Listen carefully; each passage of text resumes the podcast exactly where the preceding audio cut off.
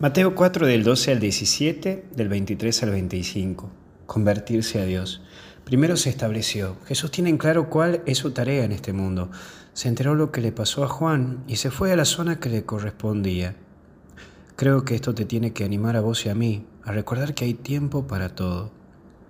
Una vez un formador en el seminario me decía, o mejor dicho nos decía, chicos, estos ocho años de seminario es su tiempo de formación. No quemen etapas. Bueno, Jesús pasó 30 años de preparación para sus tres años de evangelización. Hoy te digo a vos que no quemes etapas y aprende que hay momentos y momentos. Por eso no asumas un rol que todavía no te toque o no te corresponda, o empezá a hacerte cargo de lo que te corresponde. Por otro lado tenemos regiones de muerte Así dice el Evangelio. Hoy también hay regiones de muerte que dan vuelta en tu corazón. Esos errores que cometimos hace años y no nos perdonamos aún y nos siguen tirando para abajo.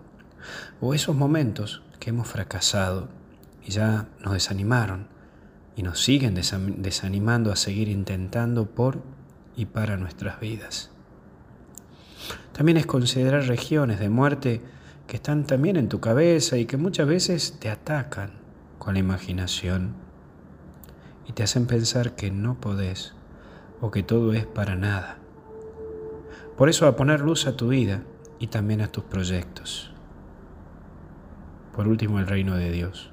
Jesús nos recuerda que su presencia es el mismo reino. El encontrarse con Él ya te lleva a un cambio. Sí, a un cambio en y hacia tu vida. Déjate tocar por Dios para que tu vida cambie. Y una vez tocado por Dios, cambiará la vida de muchos, porque con Cristo tocarás los corazones de muchos. Que Dios te bendiga y te acompañe en el nombre del Padre, del Hijo y del Espíritu Santo. Que Dios te bendiga y hasta el cielo no paramos. Cuídate.